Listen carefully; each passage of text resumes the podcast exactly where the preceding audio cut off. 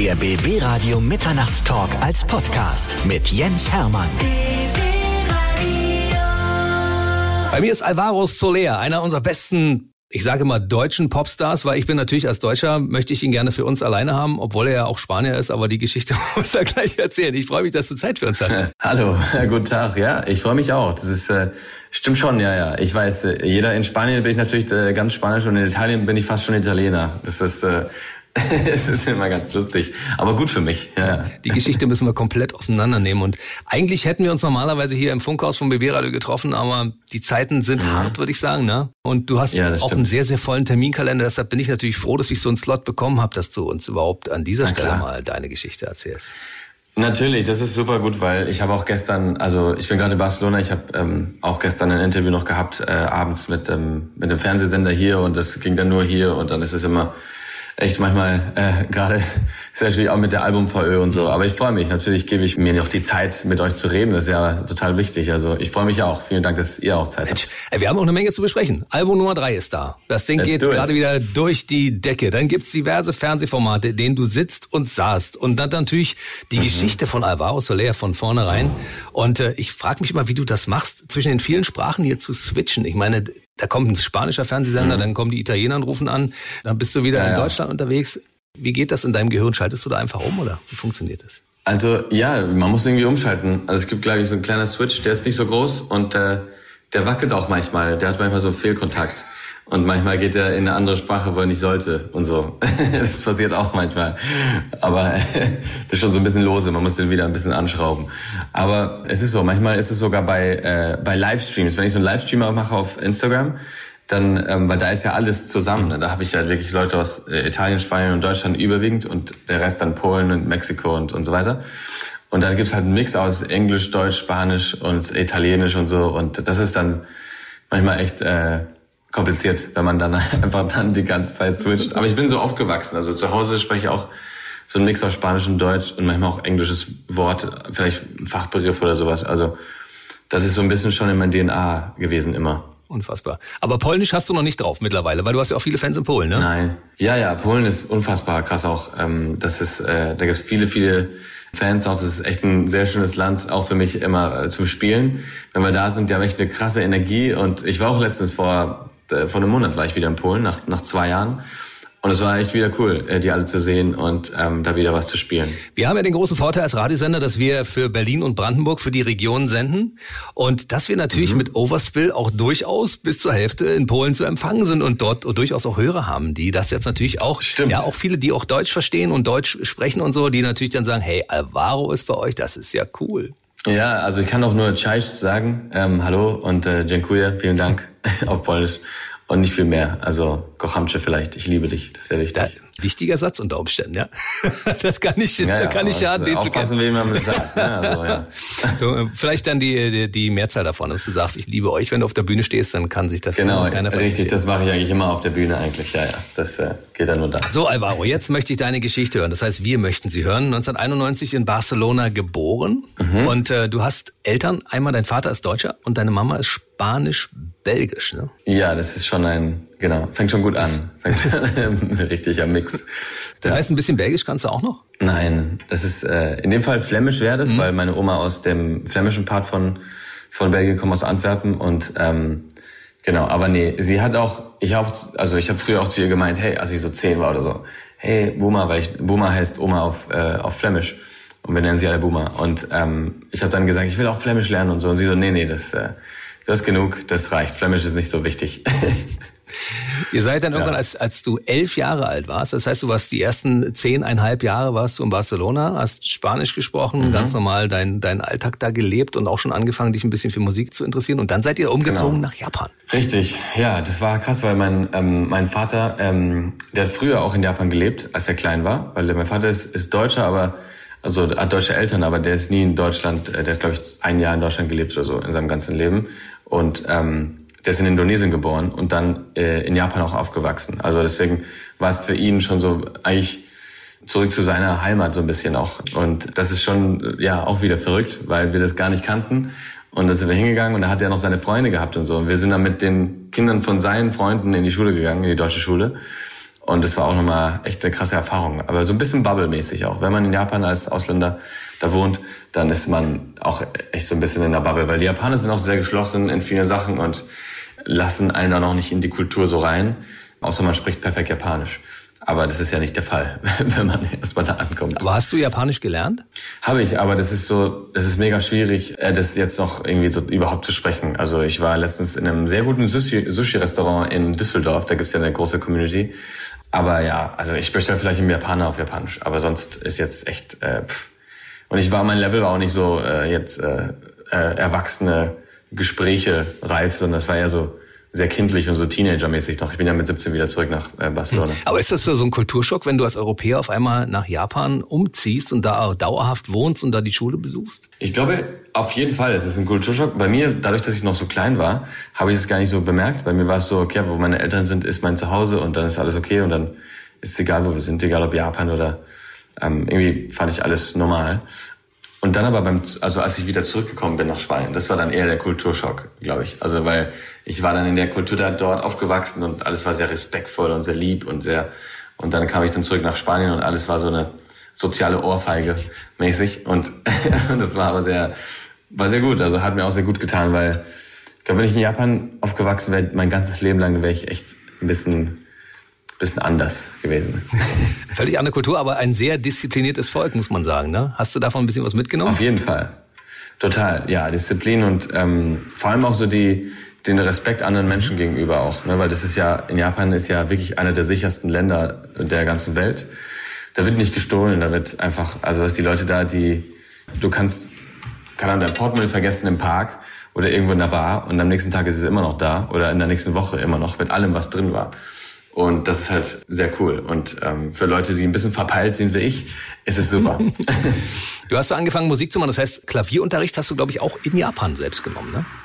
Ich habe, aber ja genau, nur drei Monate allerdings. Es war so, also ich habe mit zehn angefangen mit, mit Klavier, weil ähm, ich äh, mir ein Klavier gewünscht hatte zum Geburtstag, ein E-Piano.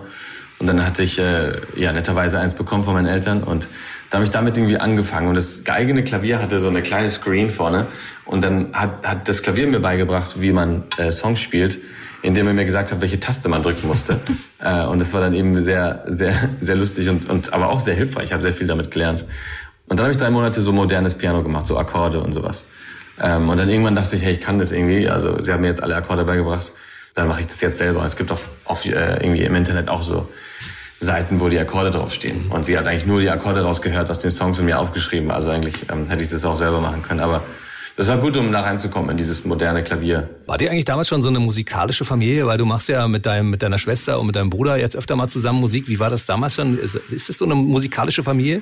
Wir sind sehr musikalisch, aber nicht, ähm, also meine Eltern gar nicht. Meine Eltern hören sehr viel mhm. Musik, aber die sind jetzt, die spielen kein Instrument oder so. Also die sind auch nicht, die haben auch nicht Musik studiert oder so. Meine Mutter hat höchstens in der Kirche mal Gitarre gespielt, was auch nicht schlecht ist, aber das war ganz lustig. Und dann irgendwie ist es, keine Ahnung, auf einmal ist mein Bruder und meine Schwester und ich, wir sind irgendwie dann auf einmal sehr musikalisch und, ähm, und ähm, verbinden das aber immer mit Spaß. Also es war immer schon so, dass Musik nie für uns irgendwie so eine, eine Aufgabe war, der, der, also mit Strenge und sowas. Das war immer, immer auch Spaß, nur wenn wir wollten. Und keiner war verpflichtet, Unterricht zu nehmen oder sowas. Und nur wenn wir wollten. Und das war halt eben sehr cool, weil ich glaube, es gibt viele, also ich kenne viele Leute, viele Freunde von mir auch, die Ewigkeiten Klavier gespielt haben, acht, acht Jahre Klavier gemacht haben, die halt so Sachen runterrattern können aus, dem, aus der Partitur direkt. Und ich kann das nicht zum Beispiel.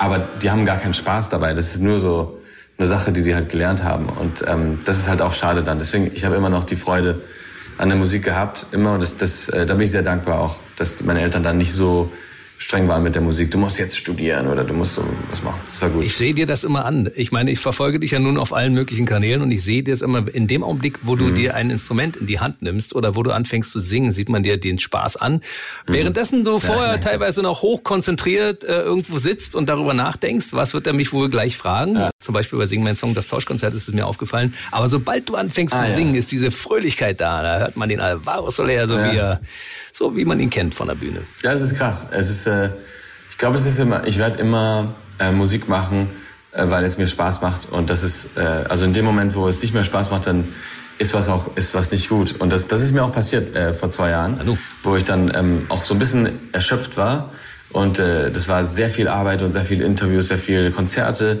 äh, überall rumreisen ähm, und, und so weiter. Und dann habe ich nicht so viel von meiner Familie gehabt und von meinen Freunden und das war mir eigentlich auch sehr wichtig und mir fehlten auch die Erfahrungen am Ende.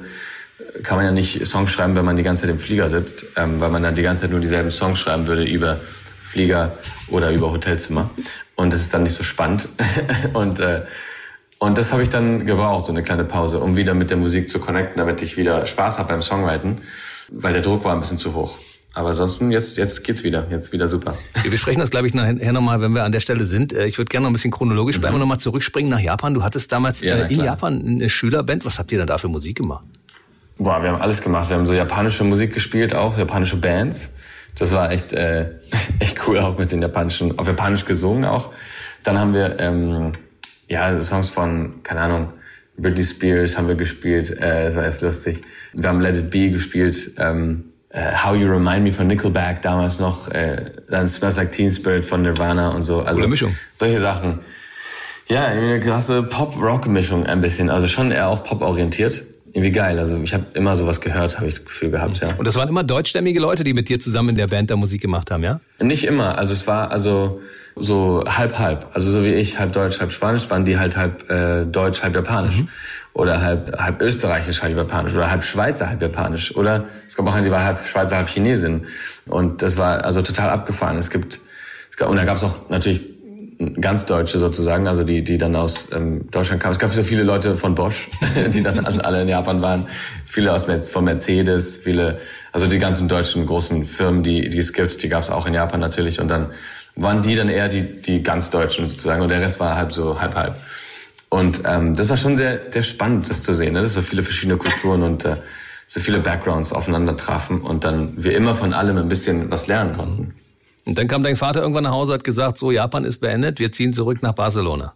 Genau, das war sehr spontan, weil ich dann, ähm, ich hatte, glaube ich, zwei Wochen Zeit, um alle meine Sachen vorzubereiten und dann nach Spanien zu ziehen, weil das Ding war, dass ähm, ich war schon in, mein, in der Oberstufe und da muss man ja im Idealfall eigentlich die zwei letzten Jahre in derselben Schule machen, damit es dann zählt fürs Abi.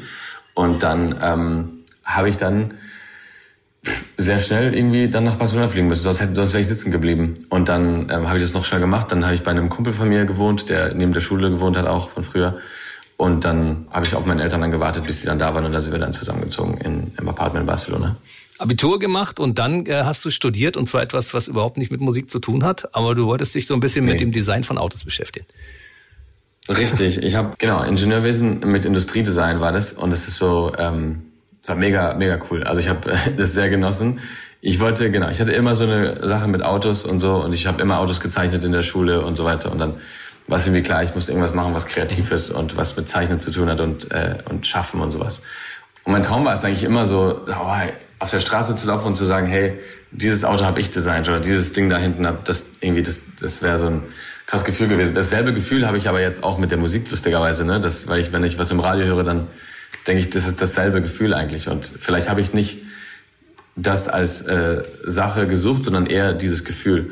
Ähm, deswegen ist es so interessant zu sehen, wie es alles sich so entwickelt und am Ende immer auf dasselbe hinausläuft. Aber ja, die Uni-Zeit war super, super spannend. Ähm, das war hier im Zentrum von Barcelona auch und ähm, das war mega. Ich habe sehr viel gelernt und es hat mir so viel Spaß gemacht. Das war echt krass. Und ich habe viel gelernt, was ich jetzt immer noch benutze. Zum Beispiel? Photoshop, äh, ah. das ganze Adobe-Paket zu benutzen, Videos schneiden, Lightroom für Fotos editieren, für Instagram, so Sachen. Also solche Sachen ist, ist ganz cool. Also das, das hilft mir immer noch. Und öfters, wenn so ein, wenn so ein Album-Artwork oder sowas, Single-Artwork, dann mache ich ein paar Beispiele, schick's dann den Leuten und dann, oder wenn mir was nicht gefällt, dann sage ich, nee, mach lieber so, schicke ich wieder zurück. Und dann, und dann ist es eine gute, es ist am Ende eine gute Ausdrucksform auch. Statt dass man sagt, nee, das ist irgendwie nicht geil, mach mal irgendwie anders, dann schickt man ein Beispiel und es ist, ist cool, dass man mit den Leuten sich dann auch verständigen kann, dann, dann, äh, dann redet man irgendwie auf derselben Ebene. Genau. Kannst du sagen, ich habe Ahnung davon, ich habe das studiert, ich habe sogar einen Abschluss, hier guck dir das an und vertrau mir, es ist besser, so wie ich das möchte. Ja, am Ende ist es mit dem Abschluss gar nicht so wichtig. Also ja, ich habe abgeschlossen, aber ja, dass man sich einfach ausdrücken kann. Aber genau, ich gehe da nicht hin und sage, ich habe studiert. Also das ist ja Blödsinn. Und ja. dann hast du deinen kleinen Bruder geschnappt, den Gregory, und dann habt ihr zusammen eine Band aufgemacht. Genau, in Barcelona wieder.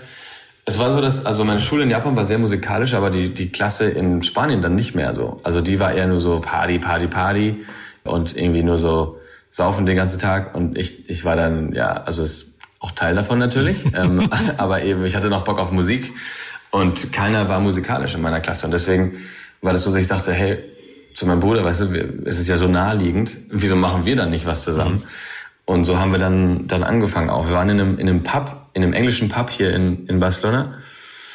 Da habe ich ähm, gesessen mit einem Kumpel von mir und, und ähm, da haben wir eine Band gesehen, die da gespielt hat und dachte, hey, was muss man denn machen, um hier zu spielen? ist doch geil. Du spielst Gitarre, ich spiele Klavier. Mein Bruder singt, ich kann ihn fragen, ob er Bock hat. Und lass mal kurz zur Theke gehen. Dann haben die Kellnerin gefragt, meinte, was müssen wir machen, um hier zu spielen?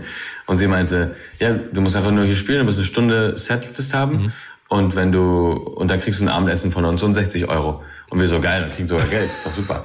Und dann, und dann, und dann haben wir uns dann einen Monat dafür genommen, um das zu üben. Und das hat geklappt. Du warst 19, dein Bruder 17 zu dem Zeitpunkt und ihr habt euch noch ein paar Kumpels dazugeholt und dann habt ihr das Ding gerockt, ja? Ja. Unfassbar. Ja, richtig, genau. Das war, der Irish Pub war voll, was nicht so schwer war, weil es sehr, sehr klein war. Aber es war sehr, sehr, sehr lustig. Und ihr habt mit dieser Band dann, nachdem ihr auch euch ein bisschen eingespielt hattet und, äh, sagen wir mal, zumindest im Rahmen der Kneipe da sehr erfolgreich wart, auch an seinem Casting-Wettbewerb teilgenommen und wart da auch wiederum erfolgreich. Ja, wir waren in der Finale, genau. Also es war eher so, es war so eine Talent-Show, so wie Britain's Got Talent. Also da gab es einer, der hat so seinen Fuß hier hinterm Kopf gepackt vor uns und dann kamen wir auf die Bühne und so Sachen. Aber ähm, wir waren dann von dem Casting direkt ins Finale. Das ist halt auch nicht so ganz, also es ist halt so, so eine Show gewesen. Und es war ganz gut, weil wir dann in dem Moment wollten wir halt mehr Publikum haben. Wir waren in Barcelona, aber wir haben nicht so viel äh, Publikum gehabt und es ist halt mega schwierig organisch irgendwie, dass dein Publikum wächst in anderen Städten, auch in Spanien erstmal. Und dann haben wir gedacht, ja, Fernsehen äh, ist doch vielleicht eine gute Art, das zu machen. Das ist ja überall in Spanien ausgestrahlt. Mal gucken. Und dann haben wir von dem Verlag Sony, Sony ATV, haben wir dann einen ähm, Deal angeboten bekommen als Autoren, weil sie die Songs mochten und meinten, hey, wir wollen euch sein als äh, Songschreiber. Und da dachte ich, war geil. Und dann in dem Moment war die Uni fertig bei mir und dann dachte ich, krass, okay, Uni fertig, auf einmal kriege ich einen, einen Deal als Songschreiber. Das ist vielleicht ein Zeichen, vielleicht müsste ich das jetzt ausprobieren. Und das habe ich dann zwei Jahre gemacht sozusagen. Ich habe mir so ein Limit von zwei Jahre genommen, weil auch in dem Zeitpunkt es einfach gar keine Arbeit gab in dem, was ich studiert hatte, weil auch die große Finanzkrise ähm, in Spanien einfach sehr hart war. Und es gab gar keine Jobs. Und alle Jobs, die es gab, war so 200 Euro im Monat und drei Jahre Arbeitserfahrung. Und dann denkst du, ja, woher soll ich die denn hinkriegen, wenn, wenn keiner mich anstellen will? Und dann habe ich gedacht, hey, wenn ich jetzt zwei Jahre ausprobiere, bin ich immer noch 24, also immer noch mega jung. Das heißt, ähm, keine Ahnung, danach kann ich mir doch einen Job suchen. Und ja, war cool, dann hat dann doch geklappt mit der Musik. Da hast du damals den Entschluss gefasst, dauerhaft Musik zu machen und äh, kurz danach bist du auch nach Berlin umgesiedelt. Wieso ist die Wahl auf Berlin gefallen? Weil du einen deutschen Vater hattest? Warst ja vorher noch nicht in Berlin, mm, oder? Nee, genau, ich war, ich habe noch nie in Deutschland gelebt davor, deswegen ist es so gewesen, dass ich also ich versuche mal die Geschichte ein bisschen zusammenzufassen, aber ich bin dann von Sony. Sie haben mich gefragt und meinen, hey, wir haben ein äh, Songwriting Camp.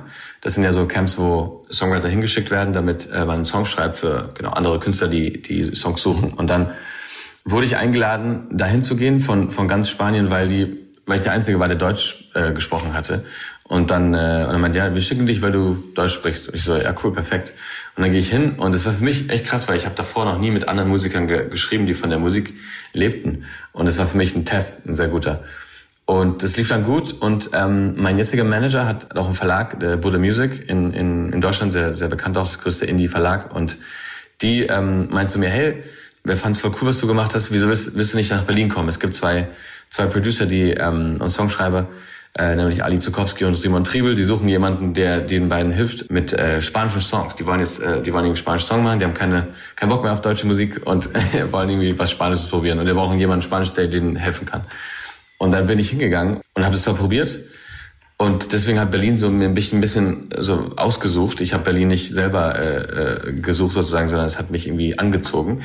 Und dann Universal hat die Songs dann gehört und fand, ey, irgendwie sind die Songs voll cool. Wieso wollen wir, wir wollen dich irgendwie sein, wir wollen mit dir unterschreiben. Und ich so, wow, krass, wie schnell geht denn das jetzt?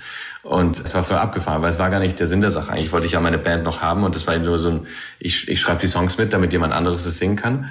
Und am Ende war ich dann doch derjenige, der das gemacht hat. Und äh, krass, sehr gute Entscheidung am Ende jetzt, so. wenn man zurückblickt. Ich sage nur, es gibt keine Zufälle. Er weiß, wo das für nee, euch auf, krass, auf welchem ne? Zettel das schon vorher drauf stand, dass Alvaro nach Berlin kommt und es hätte dich durchaus schlechter treffen können. Berlin ist ja auch eine coole Stadt. Auf jeden Fall. Nee, klar, total, genau. Berlin ist auch eine coole Stadt.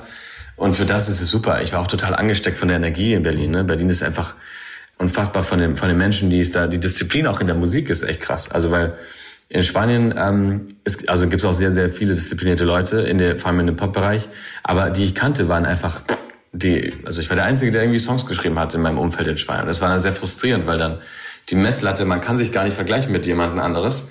Und dann ist man automatisch nicht so, man strebt nicht so viel an dann, weil man nicht so, so einen Vergleich hat. Und in Berlin sind alle am Machen die ganze Zeit und man denkt, oh Gott, die, die machen alle gerade, ich muss auch viel mehr machen eigentlich. Und das war super gut und ist immer noch Tatsächlich so. ist es so, dass viele Künstler, die hier in den Mitternachtstalk kommen, natürlich auch erzählen, ja, meine Basis ist jetzt Berlin, ich schreibe jetzt hier in Berlin, wir machen jetzt hier in Berlin, weil hier sind die Studios, äh, hier sind ja. die Locations. Und insofern ist das, glaube ich, ein ganz guter Dreh- und Angelpunkt. Ne? Das sind die Menschen. Also ich glaube, die, die, also die Studios kommen und gehen, aber die Menschen sind vor allem, was, was es ausmacht. Die, die Producer, die Songschreiber, die, die Künstler, auch die Plattenfirmen natürlich sind alle da. Deswegen ist es auch easy, dass auch mal die Plattenfirma vorbeikommen kann ins Studio, dann hört man sich das an und so. Aber ich versuche, die ganze deutsche Welle nach, äh, nach Spanien zu bringen und dann, dass wir alle in Barcelona das machen können. Das kriege ich auch noch hin. Naja, du, vom Wetter her arbeiten wir ja dran, dass wir Barcelona ebenbürtig sind. Es klappt zumindest an einigen Tagen im Jahr, kriegen wir das ganz gut hin, weißt du? Das stimmt, ey, mit der Hitze, das ist schon echt sehr krass. 2015 ja. kam dein erstes Album, Eterno Agosto. Und das Ding ging ja, ja. gleich so dermaßen ab. Aber bevor es in Deutschland und in anderen Ländern losging, war Italien, waren die Vorreiter. Ne? Die Italiener haben dich sofort ins Herz geschossen. Ja, total. Das ist voll krass. Ich bin auch äh, ewig dankbar äh, an das italienische Volk dafür. Das ist, das ist so krass. Das ist so krass gewesen ist, dass sie es so schnell ja, akzeptiert haben, dass sie so schnell mit meiner Musik äh, eine Verbindung hatten. Und das war krass. Ich weiß noch, das erste Mal, wo ich in Rom war, weil da war so ein Radiofestival und der, der ganze Sommer lang lief mein Song und ich so, so verrückt, aber ich kann es noch nicht greifen, ich war noch nicht da, ich weiß nicht, was es heißt. Und alle Italiener schreiben mir auf Instagram, ich verstehe die Nachrichten nicht, weil ich kein Italienisch spreche und so. Und dann anhand dessen habe ich dieses Jahr gelernt danach, die Sprache. Und ähm, dann war ich in Rom und dann ging ich zu einem zu dem Festival und dann waren 20.000 Leute da und ich hatte einfach so ein bisschen so Angst, dass die Leute einfach gar nicht singen werden und ich einfach nur so on Stage gehen würde. Ich hatte noch nie in Italien gespielt, also woher sollten die überhaupt meine Lieder kennen? Und dann gehe ich auf die Bühne und die fangen an, lauter zu singen als ich. Und ich bin ausgerastet in dem Moment. Das war echt so, eine, so ein krasser Moment. Ähm, das werde ich nie vergessen. Also äh, ich hätte einfach so gemacht. Also mein Mikro hätte ich einfach nur an die Leute Und die haben El Mismo Soll gesungen. Genau, dem Mismo Soll richtig geschrien. Das war krass. Unfassbar. Äh, du bist jetzt mittlerweile ja Unfassbar, relativ regelmäßig in Italien, auch in, in, in verschiedenen Shows, auch sitzt in der mhm. Jury. Wie lange hast du gebraucht, um von dem Spanischen, also mal die italienische Essenz daraus zu filtern und noch ein paar Worte dazu zu lernen? Also ähm, genau, ich habe äh, X-Factor in Italien habe ich ja vor drei vier Jahren gemacht und das war auch krass, weil ich habe, das kam eigentlich nur, weil ich die ganzen, wie gesagt, mit Instagram viel Italienisch gelernt hatte mit den Leuten, die mir geschrieben hatten und am Anfang waren ja auch alle Nachrichten eher ähnlich, so hey, ich kann es kaum erwarten, dich zu sehen oder ich liebe dich, viel äh, viel Erfolg, keine Ahnung. Und dann ähm, habe ich das alles auch in den Translator reingepackt.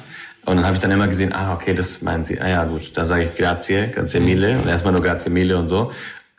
und dann, und dann irgendwann in Italien habe ich dann gemerkt, dass die, dass die Journalisten gar kein Englisch sprechen oder gar kein Spanisch. Und dann dachte ich, wie soll ich wieder mit denen überhaupt sprechen? Oder sehr schlechtes Englisch eben. Ne? Und dann dachte ich, ja, das Interview wird ja, wird ja grottenschlecht, wenn sie jetzt so schreiben, wie sie, wie sie sp sprechen mit mir. Da habe ich dann irgendwann gesagt, hey, nee, nee, mach mir die, die Frage, kannst du auf Italienisch stellen. Ich antworte dir dann auf Englisch, aber ähm, lass lieber so machen, weil ich fühle, dass irgendwie das der Wein besser ist. Und irgendwann habe ich dann auch auf Italienisch geantwortet, ähm, weil ich mich das dann getraut hatte, weil auch die Fragen auch immer gleich waren. Das war dann gut für mich. Und dann habe ich immer geübt. Und irgendwann dann bei X Factor, die Leute von Factor haben angerufen bei, bei uns und meinten, hey, wir haben gerade gesehen, dass Alvaro ein Interview auf Italienisch gemacht hat. Ich, wir wussten gar nicht, dass er Italienisch spricht. Wir wollen ihn haben für die Show. Und das war dann der, also das ist krass, weißt du, die Sprachen äh, öffnen Türen. Absolut. Und das ist richtig verrückt. Also die Berlin-Sache war einmal Deutsch sprechen, sonst wäre ich ja nicht nach Österreich gegangen zum Songwriting Camp und nach Berlin. Und Italienisch hat mir X-Factor gegeben. Und auch das Bonding mit den ganzen Italienern, weil äh, wenn ich da bin, sprechen sie mit mir auf Italienisch und nicht mit denen auf Italienisch und das fühlt sich einfach an wie zu Hause. Also das, deswegen bin ich ein großer Verteidiger von den Sprachen. Ich, wie gesagt, ich habe es ja am Anfang schon gesagt, also ich finde ja, dass Alvaro Soler ein deutscher Künstler ist. Aber natürlich wollen die Spanier sich ja, äh, natürlich genau. dich für sich in Anspruch nehmen und die Italiener natürlich auch. Ne, das ist unser Mann, der spricht doch Italienisch, hört dir das an. Ich sage, du bist ein deutscher Richtig. Künstler. Wie ist das, wenn, wenn du in ein Land kommst? Also du lebst jetzt in Berlin, sag ich mal, dann fliegst du nach Italien rüber und stellst fest, da bist du noch ein größerer Star als in der Heimat, in der du gerade lebst. Wie, was ist denn das für ein Gefühl? Das ist ein gutes Gefühl, weil ich weiß, ich kann immer zurück nach Hause und es ist okay. und dann, ähm, und dann werde ich halt nicht irgendwie auf der Straße äh, erkannt. Also in Berlin jetzt mittlerweile ja, auch wegen The Voice und so. Aber ähm, und sing meinen Song und ähm, aber trotzdem in Italien ist es eine andere Geschichte. Also in Italien wird man zu einer Skulptur und dann kommen die Leute und fragen dich mal, sagen dich mal Hallo und das Handy schon hier und so. Also das ist echt eine lustige äh, Angelegenheit. Das freut mich dann eben, dass man nach Hause kommt und sagt, okay, hier ist hier ist gechillt. So hier kann ich wieder Alvaro sein, kann zum Supermarkt gehen, kann mit dem Fahrrad rumfahren und so. In Italien wirst du überall abgelichtet, egal wo du vorbeikommst, ne? Das ist schwieriger, ja. Jetzt mittlerweile geht es noch, aber als ich bei X Factor war, da war das unmöglich, da war es richtig krass. Da warst du ja, der Superstar. Zu der Zeit kam ja auch die, die Zusammenarbeit mit JLo zustande. Ne? Wie, wie kam denn das eigentlich und wie ist sie so? Weil ich meine, du bist äh, jemand, der, mhm. das ist wirklich nur ganz wenigen Menschen vorbehalten, ganz dicht an JLo dran sein durfte. Ja, das stimmt, das ist irgendwie verrückt. Ne? Ich habe damals eben, das war bei El Mismo Scholl natürlich, also erstes erste Single auch noch und das war weil der, der äh, einer von ihrem Team war in Italien im Sommer und das war ja der Sommer, wo die ganze Zeit Mismo Scholl hoch runter lief im Radio und dann hat er das gehört und hat ihr den Song, äh, den Song geschickt und meinte, hey, so Jennifer JLo oder wie auch immer, Jenny, äh, du musst den, du musst den Song machen, äh, der ist richtig cool. Und sie hat es dann gehört und meinte, ja, ey, auf jeden Fall, ich mach den. Und und dann hat sie uns dann angerufen oder ihr Team hat uns eine Mail geschrieben. Und ähm, das war schon sehr cool. Also sie, dass sie überhaupt einen Song macht mit irgendjemand, der gar nichts gemacht hatte davor, also gefühlt erfolgreich ist nur in Michmo Scholl und auch nur bedingt und dass die dann so direkt so am Start war und das einfach so supportet hat, weil die Musik Spaß macht, ist, glaube ich, so die Essenz von dem, unserem Job eigentlich. Ne? Aber viele vergessen das auf dem Weg. Viele ist ja so, nee, ich mache jetzt keine Kollabo mit ihm, weil er hat ja weniger monatliche Hörer als ich oder was auch immer und sowas. Das, es gibt ja sehr viele solche Gespräche, leider, die geführt werden im Management. Und deswegen fand ich so cool, dass sie einfach sagte, hey, ich kenne Alvaro gar nicht, der ist einfach keine Ahnung, wo er herkommt, der ist einfach nur gerade hochgepoppt aus dem Nichts und dann mache ich jetzt mit ihm einen Song. Das ist doch super. Also das fand ich unfassbar. Und ist sie ihn echt so toll, wie sie aussieht? Ich bin ja großer Fan von J-Lo. Also ich, ja, ich, bin ja in diese Augen verliebt. Noch krasser. Diese Augen sind ja der Wahnsinn. Noch krasser. noch krasser, ja? Ja, ja, das ist, ja, ja, muss ich sagen. Warst du auch sofort schockverliebt, ja? Oder wie? Ja, es ging. Also es war so, ja, also es gab schon so ein bisschen so ein, so ein Altersunterschied, mhm. ne? Ähm, deswegen ja, natürlich. War das ja so ein Protective-Ding, ja. Und das, äh, aber sie hat auch einen Freund und so. Das, das äh, wäre nicht gegangen. Naja. Manchmal ergeben sich da dolle Dinge. Ich sag mal, Madonna hat ihren Tänzer gehabt. Weißt, der war ja auch deutlich jünger. Ne? Also, nee. Sie hatte ja auch den Tänzer. Das war ja der Tänzer ja. da. Ja. Wir wollen ja nichts unterstellen an der Stelle. Aber ich wollte nur sagen, es hat Superstars noch nie geschadet, mit irgendwelchen Newcomern, die wirklich gerade angesagt sind, ähm, eine Kollaboration zu haben. Gerade wenn es in Richtung Sommerhit und, und ähm, Reggaeton geht. Ne? Das machen ja andere Leute auch sehr, sehr gut. Ne? Auf jeden Fall. Das ist dann immer, ähm, ich glaube, das ist auch gut für die Leute, die schon länger im Business sind, dass man sich erfrischt mit so neuen, dass man einfach mitkommt mit, mit den, den neuesten Sachen. Und ähm, genau, das ist auch ein, also ein schlauer Move auch. Ne? Mhm, also wenn es halt äh, irgendwas gibt, was halt so richtig oder durch die Decke gerade geht, wie zum Beispiel jetzt äh, Kid Leroy, mhm. ähm, dann, dann springt natürlich Justin Bieber auf Kid Leroy natürlich, weil er was weil es Sinn macht und ähm, weil man dann eben dann schlau ist und sagt, okay, ey, Kid Leroy geht voll ab und Justin Bieber ist auch einfach Justin Bieber dann ruft er einfach an und sagt, na klar, mache ich einen Song mit dir. und, und das ist auch, ja, das ist cool. Aber ich finde es schön, dass man sich so supportet, dass man auch neue Musik supportet. So, das finde ich auch ja. gut, dass die, die, die Musiker untereinander sich gegenseitig auch so ein bisschen unter die Arme greifen und einfach Bock haben, gemeinsam was zu machen. Ich meine, bei Justin Bieber und Luis Fonsi war es ja ähnlich, ne? Weil Fonsi war ja derjenige, genau. der den Song als erster hatte, ne? Richtig, genau, ja, ja. Und ähm, ja, das war ein krasser, das war pff, krasser Song, ne? Also Daddy Yankee und Luis Fonsi und und äh, das war auch cool, dass Justin Bieber das gemacht hat, weil äh, das so ein bisschen diese Angst vor Latino-Welt, also die Latino-Welt war ja immer so ein so ein eigenes Ding, was dann trotzdem 300 Millionen Streams hatte überall und keiner hat verstanden, wieso, weil man die ganzen Künstler nicht gekannt hatte, weil man dann vergisst, wie groß Lateinamerika ist. Und äh, dann ähm, die Nordamerikaner haben irgendwann gedacht, hey, nach Justin Bieber, wenn Justin Bieber es macht mit, mit Latino und singt auch Spanisch sogar, dann können wir es auch machen. Dann hat Beyoncé mit J Balvin gemacht, mhm. dann, weißt du, dann ging es dann so weiter.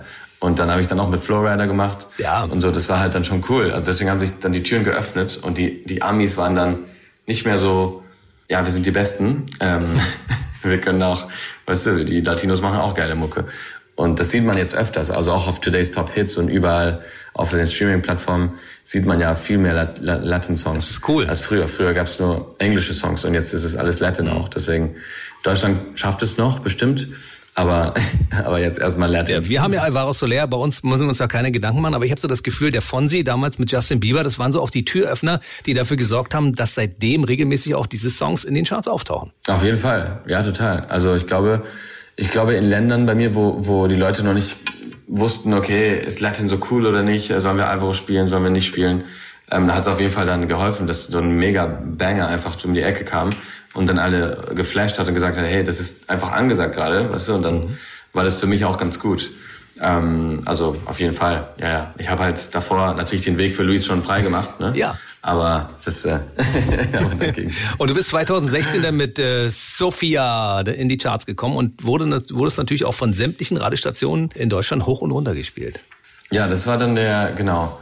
Sophia war dann schon so der der große Hit auch in vielen anderen Ländern und es war auch der zweite die zweite Single und die musste ja auch richtig ballern eigentlich. Ne? Also die, das war so, wenn mal gucken, was passiert. Nach einer Single ist es schon schwierig, eine zweite zu bringen weil da sehr viel Druck entsteht eben, weil man denkt immer, okay, wird's jetzt ein One-Hit-Wonder oder nicht?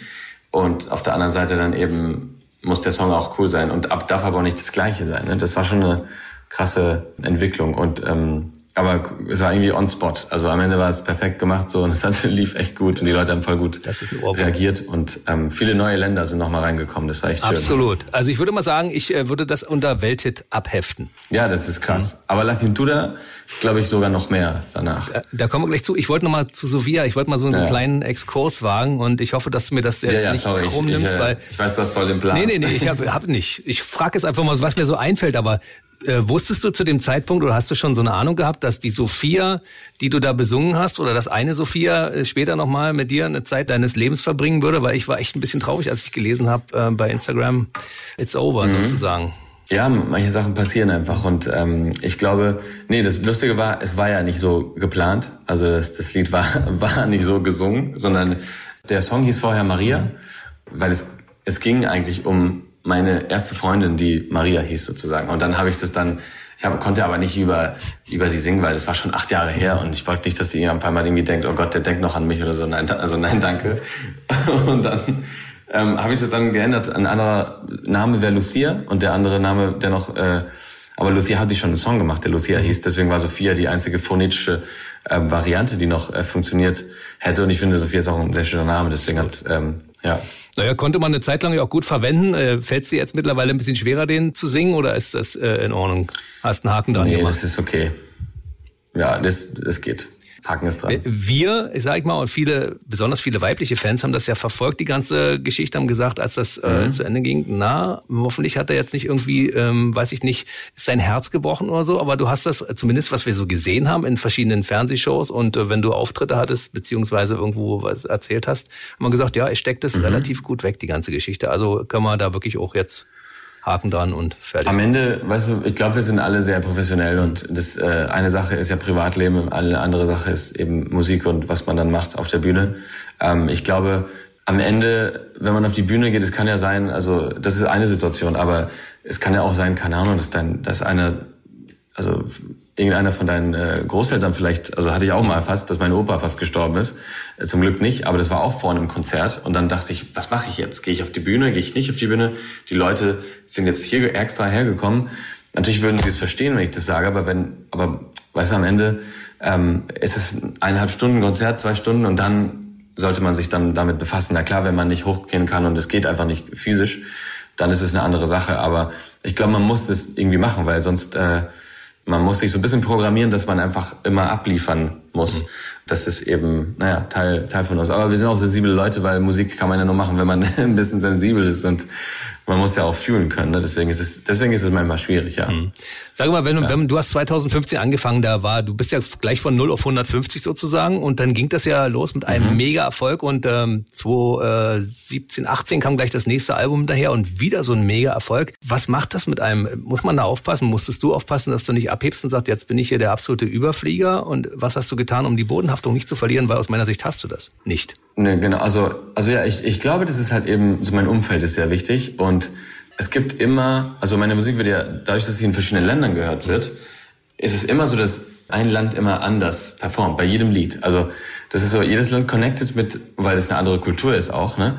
Jede Kultur connected anders mit, einem, mit, mit jedem anderen Lied. Und das ist halt so sehr, äh, sehr interessant zu sehen, weil ähm, La Cintura lief auch sehr gut in Italien, aber Sofia lief viel besser in Italien als La Cintura. Aber dafür in Deutschland lief La Cintura besser als Sofia.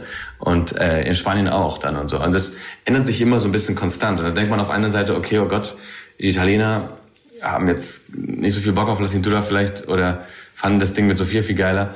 Ähm, aber die Spanier haben dafür viel mehr und die Deutschen. Und, ähm, und mit La Libertad danach, sorry, dass ich kurz noch weiter nach vorne gucke, aber es gehört dazu. Mhm.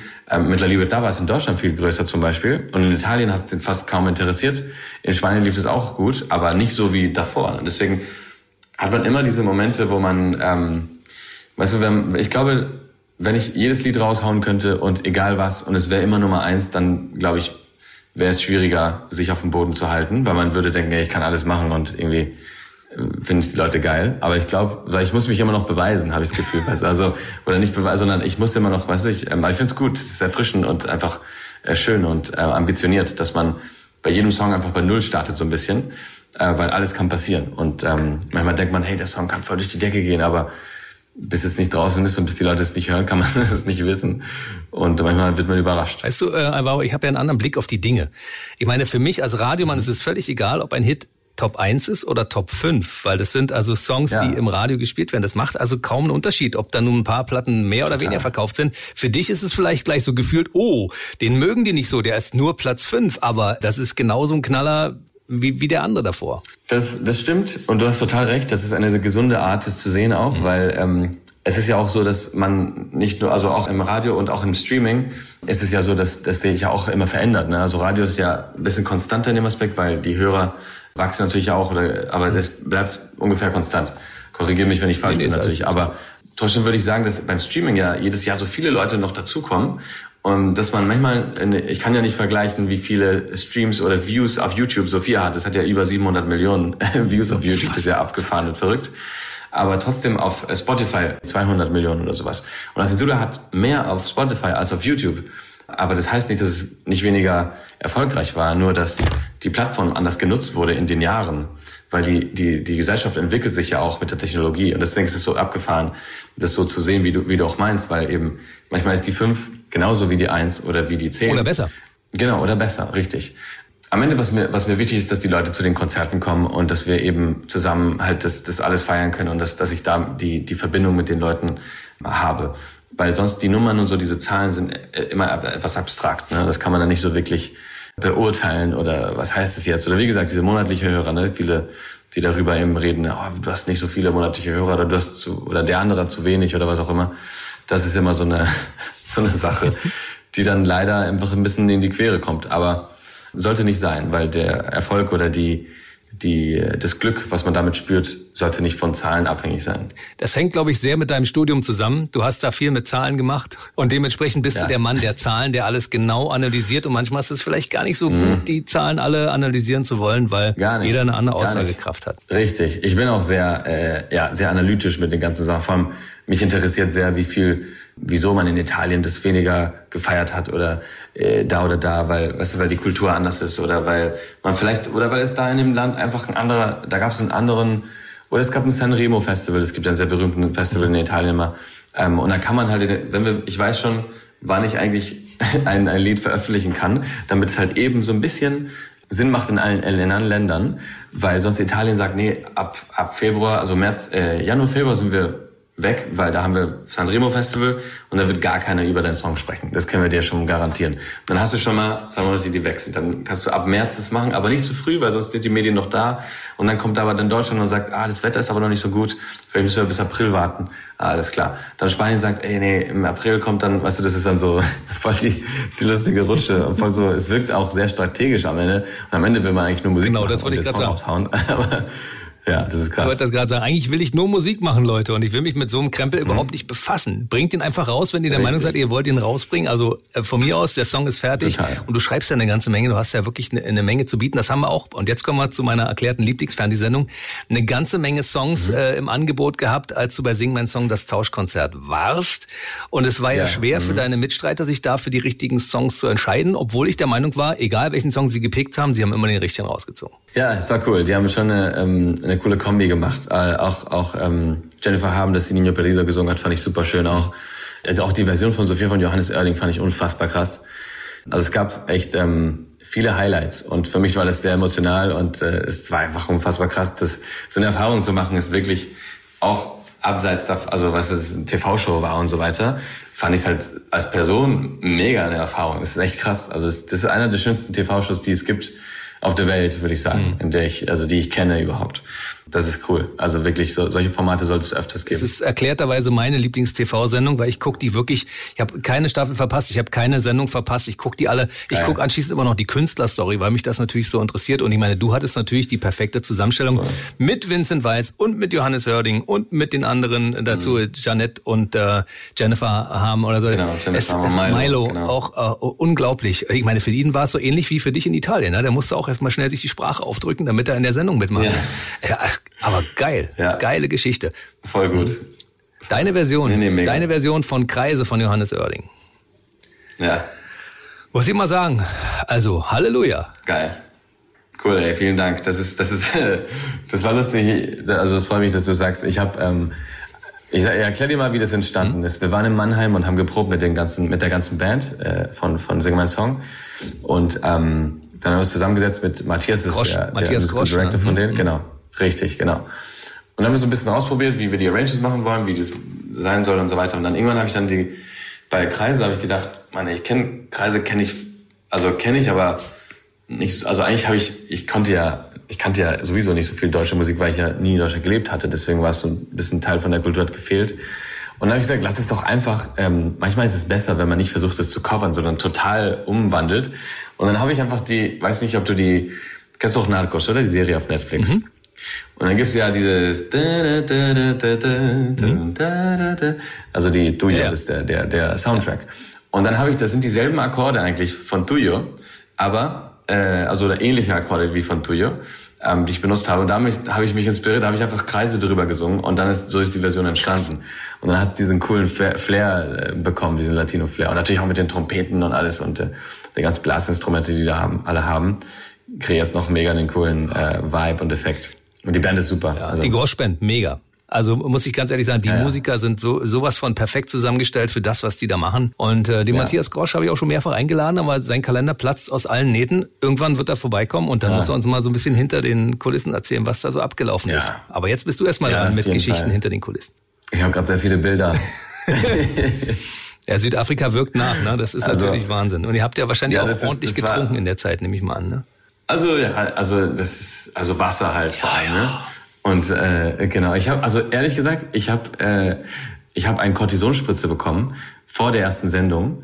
Ich hatte so eine krasse ähm, so eine krasse Grippe und ähm, irgendwie hatte ich das Gefühl, dass mein meine meine eustachische Röhre heißt ja mhm. hier, dass die fast geplatzt ist abends im Bett, weil ich irgendwie so alles war so glaube ich voll.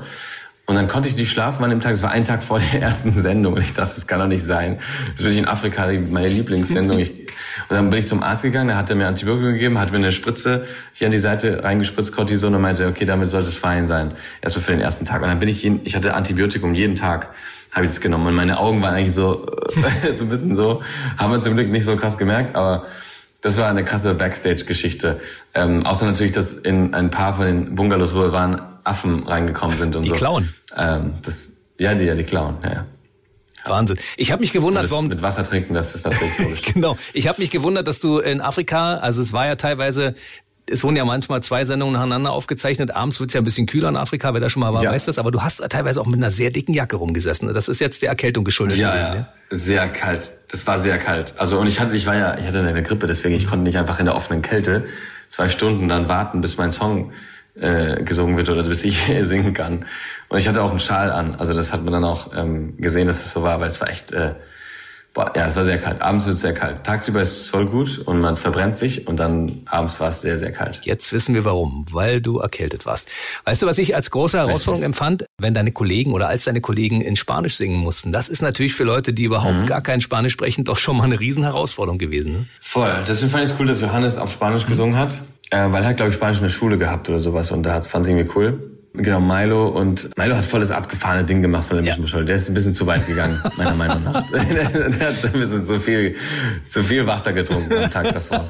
Und, und dann, und dann, ähm, genau, dann hat, äh, ja, ja, Jeanette hat auch noch auf Spanisch gemacht. Und genau, und, und Jennifer. Ähm, das war echt cool. Also ich fand es sehr schön, sehr gut, dass sie, also weil am Ende man, jeder bereitet sich auch anders vor, ne, für die Show. Und äh, man darf es nicht unterschätzen, muss man sagen. Also weil es ist echt sehr, sehr viel Arbeit und ich habe mir stundenlang, weiß ich noch, zu Hause mir die Songs reingezogen von der Probe mit, mit Grosch, die wir gemacht haben, habe ich mir reingezogen, die ganze Zeit die Lyrics, weil viele Songs, wie gesagt, kannte ich ja nicht. Ich kannte gar keine, manchmal sogar Melodieführungen und sowas und die musste ich alle drauf haben. Und die habe ich dann einfach nur so aufgenommen, kurz in der Probe und damit ich dann später äh, hören konnte. Und das war, man merkt schon wirklich, wenn jemand geprobt habt oder genug sich äh, damit auseinandergesetzt haben und wenn nicht. Äh, und das ist dann, das ist dann leider sehr respektlos, wenn man das nicht macht. Also weil halt einfach sechs äh, äh, Musiker da sitzen und ähm, wenn man sich sehr viel Mühe gegeben hat, dann will man auch, dass die anderen sich mit seinen eigenen Songs auch irgendwie befasst haben. Ne? Mhm. Das ist dann, glaube ich, immer ganz ähm, so eine Respektsache. Aber die, die haben man, die spürt man und die haben wir alle gehabt. Und das habt ihr dann noch anschließend ausgewertet oder nicht? Ja, ja, aber das, das bleibt Backstage. Also. okay, wir reden über deine Jury-Tätigkeiten. Ich meine, mittlerweile bist du erprobter Juror, egal in welchem Land. Also Italien machst du X-Factor, dann äh, The Voice Kids bist du ja. gern gesehener Juror. Das macht dir, glaube ich, im Augenblick auch richtig Spaß neben der Musik, das zu machen und, und andere zu bewerten. Ne? Genau, also ab und andere zu bewerten. Naja, zu sagen, hey, pass auf, mach mal weiter. Das war bei mir damals auch so, es ja. hat sich entwickelt und so. Einfach Ratschläge und richtig, Tipps zu geben. Richtig, Na klar, ich habe schon, ich hab schon verstanden. Also ähm, ich habe ja, genau, in Italien war es ja nur ein Jahr, das war auch längere Zeit her, aber jetzt The Voice Kids finde ich auch mega schön, äh, auch mit Kindern das zu machen, weil es total cool ist, wie, wie die drauf sind und wie, wie gut sie singen. Ähm, letztens in der in der das die Talkshow, da gab's, äh, da hat Isabella, es war ja eine von meinen meine Finalistin eigentlich auch. Ähm, sie hat mir ein Video geschickt und das haben die dann ähm, haben sie dann mal da in dem Fernsehen gezeigt und es war einfach unfassbar krass, wie die singt nochmal und wie sie haben mir so eine Grußbotschaft gemacht und ich bin einfach gestorben in dem Moment. Ich fand's so niedlich und so so cool, dass es immer noch so ein Bonding gibt und ähm, sie wird auch kommen nach Berlin. Sie, wir singen dann in einem Picknickkonzert, was wir haben im August und sie kommt mit und dann singen wir zusammen einen Song und ähm, ja, das ist einfach krass. Ich liebe sowas. Also das ist Leuten was auf den Weg zu geben und das Gefühl zu haben, dass die ihre Träume verfolgen sollten und dass die ruhig laut träumen können, ist, ist echt schön. Das Picknickkonzert ist am 15. August im Marienpark. Also für alle, die das interessieren sollte, findet man natürlich Richtig. in deinen sozialen Kanälen, kann man nachgucken. Aber ich kann, kann mir das gut mhm. vorstellen, wenn du da in der Jury sitzt und du hörst dann, also manchmal ist es ja bei den Blinds zum Beispiel, weißt du nicht, ist es ein Junge, ist es ein Mädchen? Mhm. Äh, wo kommt diese zauberhafte Stimme her? Ne? Es ist unfassbar.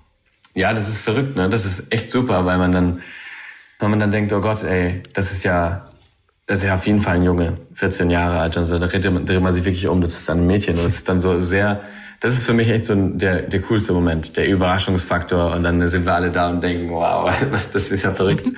und, ähm, und das ist cool, das gibt's ja nur bei The Voice Kids. Bei The Voice normal ist ja, weiß man ungefähr schon, außer es ist eine total abgefahrene Stimme weiß man schon ungefähr, ist es Junge oder Mädchen, ne? Oder, oder Mann oder Frau. Und das ist ja absurd. Mit was für ein Mut die haben, die Kids. Unglaublich. Hättest du damals, wenn du in dem Alter gewesen wärst, auch an so einer Castingshow teilgenommen, wenn du die Möglichkeit bekommen hättest? Niemals, ey, niemals. Also ich habe, ähm, ich war sehr schüchtern früher auch bei sowas, deswegen hätte ich das nie, nie machen können. Ich hätte mich nie getraut. Nee, nee. Hat sich mittlerweile gut gegeben, würde ich sagen, ne? Glücklicherweise. Hat sich geändert. Ja. Da bin ich auch sehr dankbar, weil die Musik hat mir auch sehr viel gegeben und ähm, ich habe persönlich auch sehr viel wachsen können mit der ganzen Erfahrung, ähm, mit dem Reisen in den verschiedenen Ländern und mit den äh, Interviews in verschiedenen Sprachen. Mit diesen, es gab immer Challenges und äh, ähm, das ist schön. Man wächst rein und ähm, Und es hat für mich auch, wie, wie gesagt, privat, persönlich sehr gut getan. Mhm. Wir sind im Jahr 2021 angekommen und zwar speziell im Juli 2021 Machia, Album Nummer drei. Und äh, Machia steht ja so ein bisschen für die Magie und Magie ist ja aus meiner Sicht immer so, wenn man nichts anderes mehr beschreiben kann, wenn man sagt, das ist irgendwie so ein Moment, der ist einfach magisch, mehr geht nicht so. Ist das für dich so auch so vom, vom Fühlen her? Genau, das habe ich auch so, ähm, genau, öfters auch so beschrieben, weil das halt eben ähm, ich finde, das Wort Magie ist ja ein Wort, was wir als Joker benutzen, ne? wenn wir nicht äh, wissen, was wir sagen sollen oder was, wie wir die Gefühle beschreiben sollen, die wir gerade fühlen. Und das ist dann sehr schön, dass man dann magisch sagt. Mhm. Weil öfters braucht man nicht eine Definition für alles. Manchmal spürt man es einfach und das war's. Und das ist ja auch das Schöne daran. Ähm, und ich habe auch öfters ähm, noch erzählt, dass ich in einer Quarantäne, äh, in der Quarantäne, sorry, ähm, ich sage immer Quarantäne. Ähm, geht, glaube ich, auch. Da gibt's halt so Du sagst auch. Es, nee, ich ne? glaube, es geht sogar auch. Es geht sogar beides. Weil es wird, glaube ich, beides im deutschen Sprachraum. Ja, ne? Im Duden steht, glaube ich, mhm. beides drin, ne? Ich werde mich nicht mehr entschuldigen dafür. Brauchst du auch nicht. Ähm, nee. Und weißt du, die, die Magie ist eigentlich überall. Also überall gibt's kleine Freudemomente. Und manchmal ist es Improvisation, manchmal ist es äh, Überraschung, manchmal ist es einfach nur eine Umarmung, ne? vor allem in der in der ganzen Quarantäne, mhm. Äh, war das so, dass wir ja ähm, einfach unsere Eltern nicht mal umarmen konnten und äh, deine Familie, deine Freunde und, und das war krass und deswegen sowas Kleines wurde magisch und das deswegen kam Mach ja auch in dem richtigen Moment und deswegen habe ich das auch so genannt, weil weil ich dachte, das das wäre in dem Zeitpunkt sehr angemessen. Mhm. Jetzt ist es raus, das Baby. Und äh, wenn man auf deinem YouTube-Kanal ist, den ich ja übrigens abonniert habe natürlich, mhm. darf ich mich mal outen an der Stelle. Geil, cool. ähm, Manjana. Ist ja, wenn Manjana losgeht, ja. egal was draußen ist. Zwischendurch ist ja der Sommer mal ausgefallen hier bei uns. Da waren also nicht 30 Grad, sondern auf einmal nur noch 19 und dann hat es draußen ja. geschifft. Und dann kam Manjana und ich dachte, mhm, ja, das, das holt mich sofort wieder zurück. Mein Sommer ist egal, wann ist immer da. Ne? Ich brauche den nur anschalten. Richtig, äh, genau. Man muss nur noch auf YouTube gehen oder auf Spotify oder das Radio mittlerweile ja. auch anmachen. Dann äh, Machia läuft echt sehr viel hoch und runter in, in Deutschland und in Berlin habe ich öfters auch gehört. Also danke dafür auch. Manana ist genau das äh, die sozusagen die zweitgroße Single von dem Album. Es gab ja noch dazwischen Siete Was und dann jetzt eben Manana und Alma de Luz.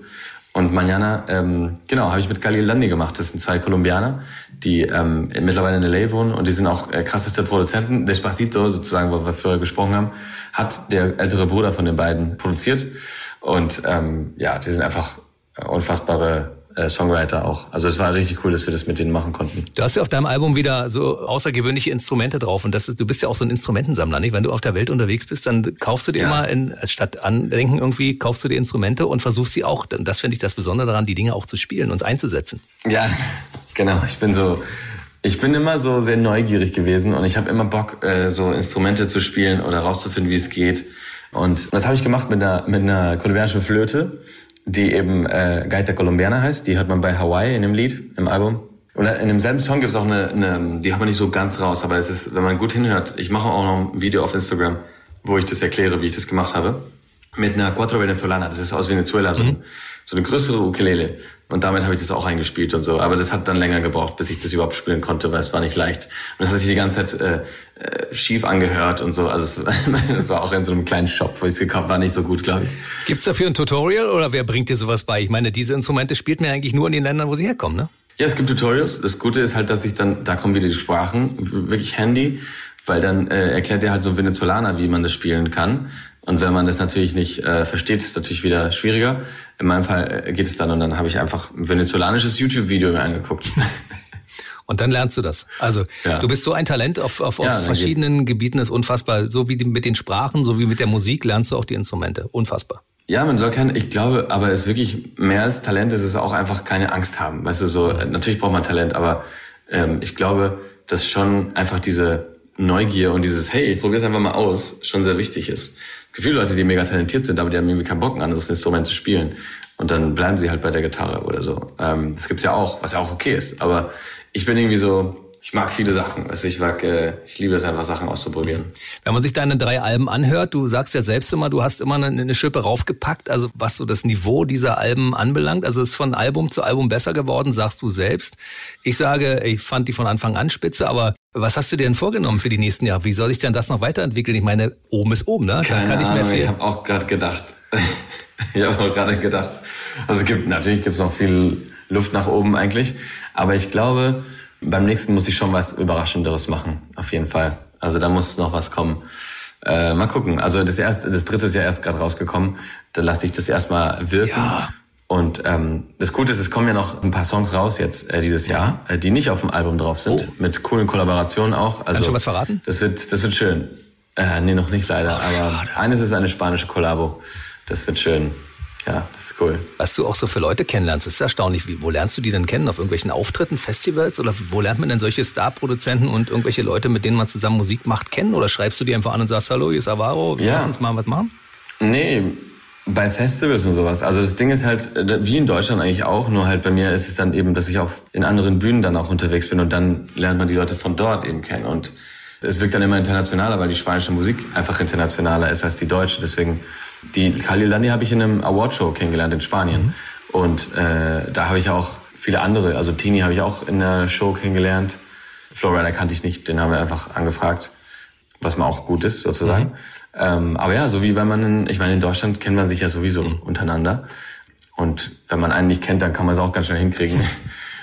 Und äh, Deswegen, es ist so wie die Welt in Deutschland der Musik, aber einfach in Spanien und so. Das ist am Ende auch sind es eigentlich dieselben. Das ist cool. Dann nutzt eure Kontakte weiterhin, um uns äh, für die Zukunft auch wunderschöne Hits zu schreiben, auch gerne als Kollaboration. Nochmal der Hinweis auf den 15. August, da bist mhm. du bei dem Open Richtig. Air in Berlin Marienpark und dann gibt's im März 2022 ja. zwei Termine Berlin in der Kolumbiale, ne? Wenn mich nicht alles täuscht, 28. 29. Ja. März, kann das sein, ja, ne? Da bist du. Das kann sein. Ehrlich gesagt weißt du da mehr als ich gerade, weil ich habe äh, ich komme gerade aus Holland und Belgien, da habe ich auch andere Dates noch im Kopf und dann äh, vergesse ich immer nachzuschauen. Du bist entschuldigt. Welcher Tag was wo ist. Wer es wissen will, der findet es raus. Alvaro, du merkst... Äh, Kommt einfach im März genau. raus. Du merkst ganz deutlich, wir haben, wir haben Gesprächsbedarf. Das heißt, äh, wir sind noch lange nicht fertig, aber unsere Zeit ist heute erstmal vorbei. Aber Leider, das nächste Mal, Nächstes wenn du ein Video drehst, wie zum Beispiel für Machia, und du bist in Potsdam und du hast hier sogar einen Dreh um die Ecke, dann kommst du nächstes Mal einfach auf die Rasche ins Funkhaus und dann setzen wir uns einfach mal hin und entspannt und trinken Kaffee und reden ein bisschen über was passiert ist. Ne? Das müssen wir machen, genau. Nächstes Mal machen wir es so. Also ähm, wenn die nächste Pandemie dann ausbricht wieder und ich muss das Video wieder in Post andrehen, dann bestimmt auf jeden Fall, aber ich krieg's auch so hin. Ich bin Pandemie müde, ich möchte keine mehr. Ich möchte Auftritte und ich möchte Alvaro Soler nee. auf der Bühne sehen und ich möchte wieder eine Runde abfeiern, ja. bitteschön. Ich auch, ey, bitte. Lass es ich machen. Sag trotzdem, aber du bist herzlich eingeladen ja. in Berlin. Oh. Also komm ganz Sehr vorbei. gerne. Dann sage ich nur auf jeden Fall, bleib gesund, mein Lieber, und äh, versorg uns weiter mit guten Hits. Dann kann nichts schiefgehen. Perfekt, ja, vielen Dank, Jens. Ich werde es versuchen. Danke für die Zeit. Bis zum nächsten Mal. Schönen Tag noch. Ciao. Ciao. Der BB Radio Mitternachtstalk. Jede Nacht ab 0 Uhr. Und der neueste Podcast jeden Mittwoch.